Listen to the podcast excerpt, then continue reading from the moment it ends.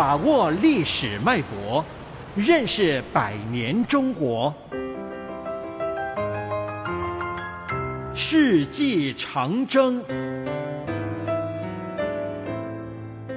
发现北京人头盖骨。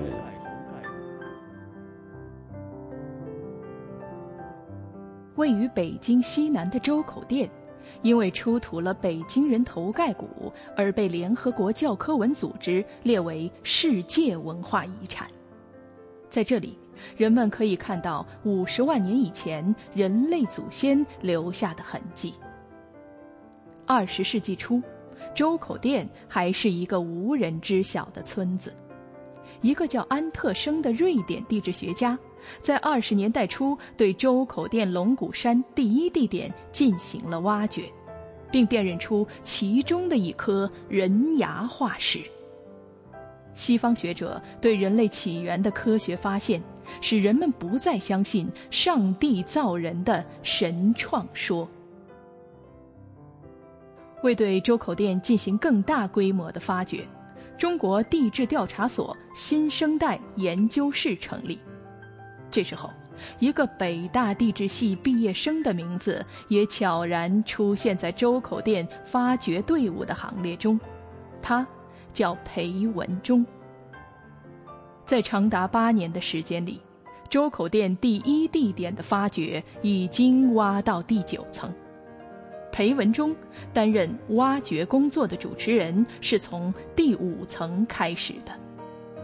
一九二九年十二月二日下午四点多钟，就在发掘队即将收工的一刻，奇迹出现了：一个沉睡了五十万年的人类头盖骨露出了它的神秘面容。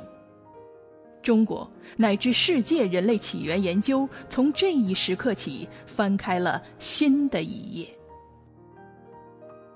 一九二九年的冬天，北平的大小报纸都刊登了一条爆炸性新闻。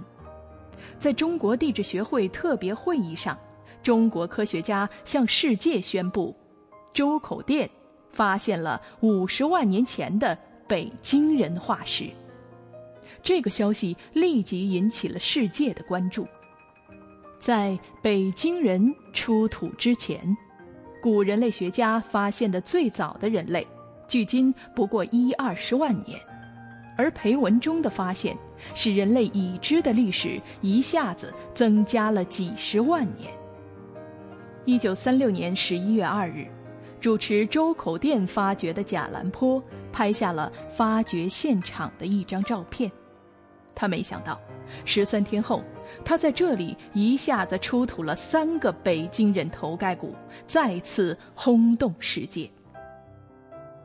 然而，此时战争的阴云已在中国上空聚集，周口店刚刚露出的文明之光，不久被刀光血影所遮蔽。一九三七年七月七日，卢沟桥事变爆发。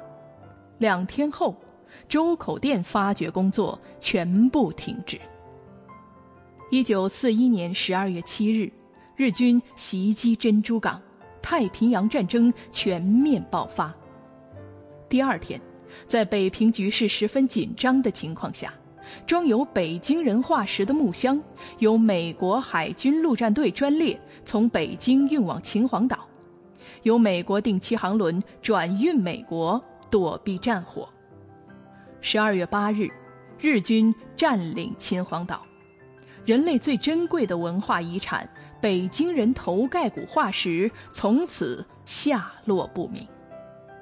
我们现在看到的北京人头盖骨模型，是当时著名的模型专家胡承志对照原件复制的。至今，寻找北京人头盖骨化石的工作。仍在世界范围内持续进行着。